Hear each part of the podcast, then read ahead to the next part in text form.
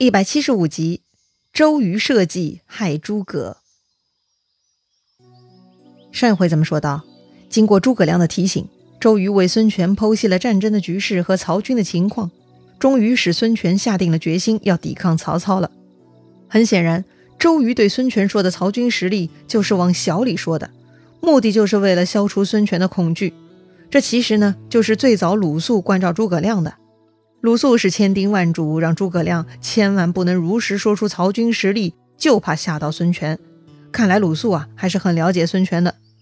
但是诸葛亮没有按照鲁肃的叮嘱，而是先夸大了曹军的实力，然后呢再慢慢破解，最终由周瑜来说出曹操势力其实不咋地这样一个结论。这其实呢是一整套的说服策略，缺一不可。如果一开始诸葛亮就说曹军不行，别说孙权不信，其他官员也都不肯相信的，反而呢无法达到出战的目的。好了，诸葛亮的第一步工作呢算是圆满完成了。周瑜领命，担任大都督，隔天就在江边大营指挥部署，各将领命，大家呢都陆续出发了。但是这一天副都督陈普没有到场，他呢是派儿子陈咨代理旁听的。陈咨看周瑜调兵遣将很有章法。回家就禀告父亲了。陈普没有想到周瑜这么能干，哎，自己呢反而觉得惭愧了。于是啊，这个陈普呢就跑去周瑜的大营赔礼道歉了。周瑜知道陈普老将心里是有疙瘩，也没有点破。看陈普主动向自己道歉，周瑜也很高兴，也是一个劲儿的推辞表达谦虚。这会儿小小闹一下，东吴高级将领间的关系就更融洽了，这样破曹的胜算就更加了一层了。搞定了老将呢，周瑜就想起鲁肃的建议，啊，诸葛亮是个人才，杀掉太可惜，还是招安为好。于是周瑜呢就把诸葛亮的哥哥诸葛瑾找来谈话了。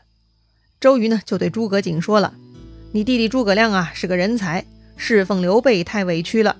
这回既然来到江东，不如就劝他留在江东，一起辅佐孙权。这样你兄弟两人一起工作，经常见面，不是很好吗？”诸葛瑾呢，自然领命，话不多说啊，就去驿馆找弟弟了。诸葛亮看到大哥来了，是哭拜于地。多年未见呐，确实兄弟之间有不少话要说呀。他俩聊着聊着呢，这个诸葛瑾又哭上了。他问诸葛亮：“弟弟知道伯夷叔齐吗？”伯夷叔齐，哎，这是两个人的名字。他们呢，是商朝末年孤竹国国君的两个儿子。这两个兄弟啊，关系特别好。本来父亲传位给了弟弟舒淇，但弟弟认为啊，这样做是不符合继位规则的，所以啊，他把位子让给哥哥伯夷。但是伯夷也不肯接受，最终呢，这个兄弟两人就一起逃了出去。后来呀，商被周灭了。作为商朝之人的兄弟俩呢，拒绝吃周王朝的粮食，最后两人饿死在了首阳山。哎，这个首阳山呢，就在今天的河南洛阳了。这个伯夷、叔齐兄弟俩的事迹呢，在咱们今天看来其实挺迂腐的，但他们内心遵守的那种价值观呢，正是儒家所提倡的大义，所以历来为文人墨客所称赞的。这里呢，诸葛瑾问弟弟伯夷、叔齐，哎，显然呢只是说话开了个头。诸葛亮满腹经纶，怎么可能不认识这两个人嘛？那诸葛亮听大哥这么说呢，他很快也就明白了，八成是周瑜让大哥来招安自己呢。诸葛亮啊，就顺着大哥的话回答了：“伯夷叔齐，古之圣贤也。”诸葛瑾呢，就接着说了：“伯夷叔齐虽然最终饿死在首阳山下，但兄弟二人也是聚在一起的。而你我是同胞兄弟，却各是其主，不能朝夕相聚。再看伯夷叔齐的为人，能不惭愧吗？”诸葛亮就说了：“兄长说的是情，弟弟守的是义。兄长与我都是汉家臣子，如今刘皇叔就是汉室宗亲。如果兄长愿意离开东吴，与我一起侍奉刘皇叔，那对上不愧为汉臣，在下又可以骨肉相聚，这就是情义两全之策也。不知兄长觉得如何呢？”啊！听了诸葛亮一番话，诸葛瑾郁闷了。哎呀，这个弟弟实在厉害，自己还没开口劝他呢，他倒先开口反劝自己了，关键用的还是大道理。哎，虽然东吴在干自己的事业，没有明着反叛汉家朝廷，但说到大义，帮助刘家汉室才算正理呀。所以呢，面对诸葛亮扛出来的大旗，诸葛瑾是没法再开口了呀。诸葛瑾呢，只能咽下了后面的话，不谈了。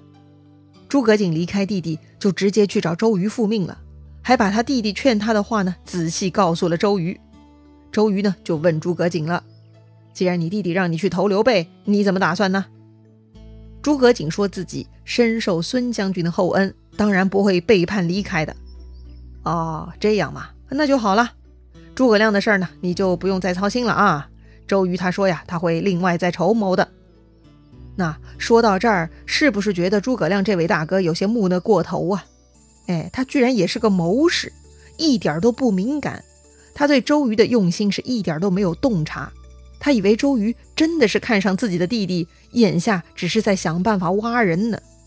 但实际上，周瑜只是想除掉诸葛亮，要么招安，要么杀人，总之不能让诸葛亮再回到刘备那儿。诸葛瑾见了弟弟没有找到开口招安的机会呢，他就走了。他居然也不把周瑜的想法和盘向弟弟托出，不论弟弟怎么选择，都该让弟弟有知情权，这才像大哥嘛。显然啊，这兄弟感情还比不上诸葛瑾的事业更重要啊！哎呀，这种大哥，哎，真是没救了。果然呢，听了诸葛瑾的汇报以后，周瑜啊越发觉得这个诸葛亮很难搞，必须要杀掉才行。那既然要杀诸葛亮，就不能放诸葛亮跑路。所以呢，周瑜出征就带上了诸葛亮。第二天，周瑜辞别孙权，就往三江口出发了。在距离三江口五六十里的地方下寨，傍着附近的西山结营。而诸葛亮因为身份特殊，没让他住在东吴军营，而是让他住在江边的一条小船里头。等周瑜安顿好了一切呢，就找诸葛亮来大帐商议了。周瑜说呀：“当年曹操兵少，袁绍兵多。”但曹操用了许攸的计谋，先断掉了乌巢粮仓，最后以少胜多，曹操赢了。所以，我们对曹操也该先断其粮道为好啊！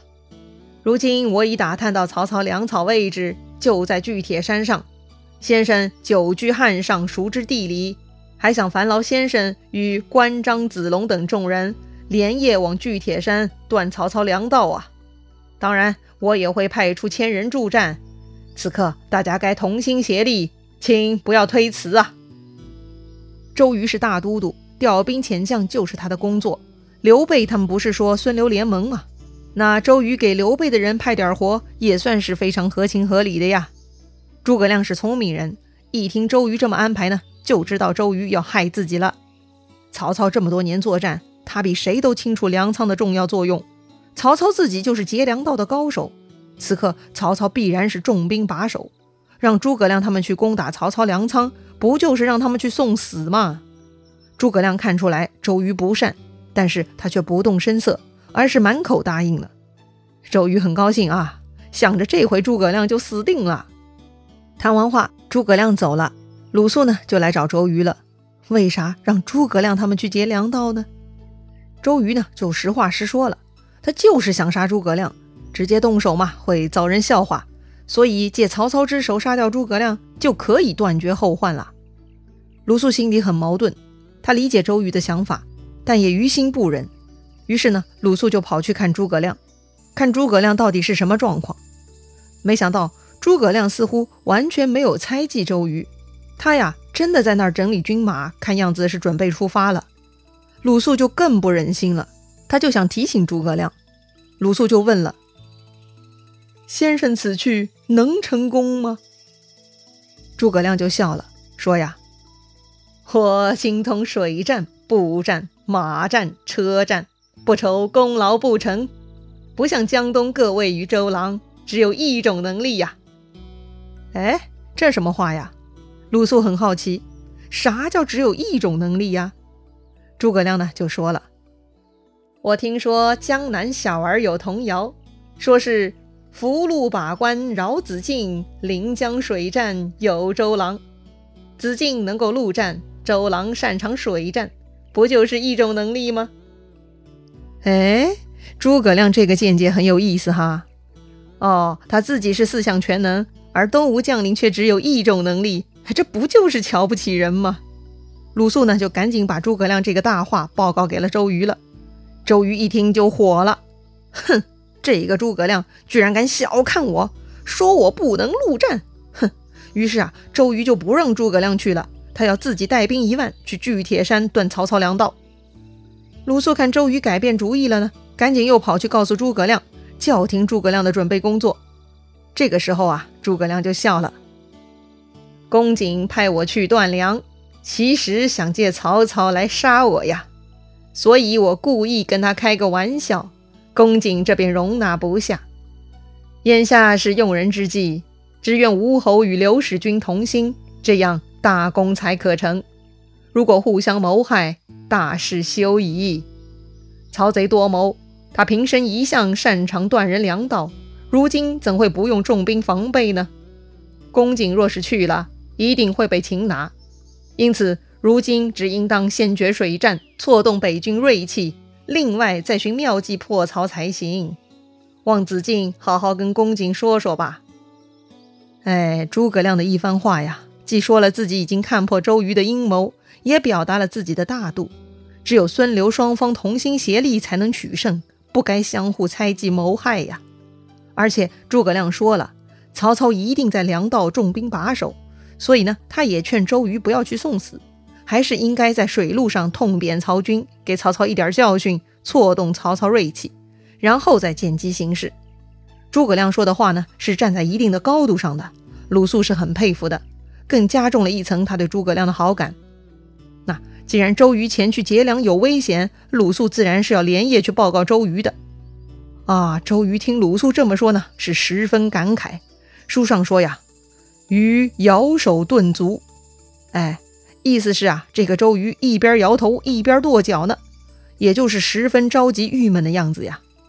周瑜说呀：“此人见识胜我十倍，现在不除掉他，日后必为我国之祸呀。”鲁肃呢就劝周瑜了：“如今用人之际，还望都督以国家为重。”还是待破曹之后再来处理吧。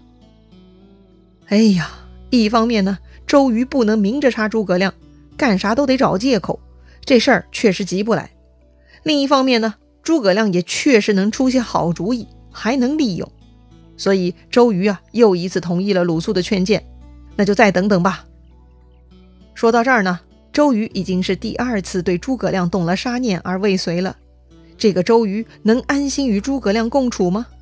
何时才能真正与曹操开战呢？咱们下回再聊。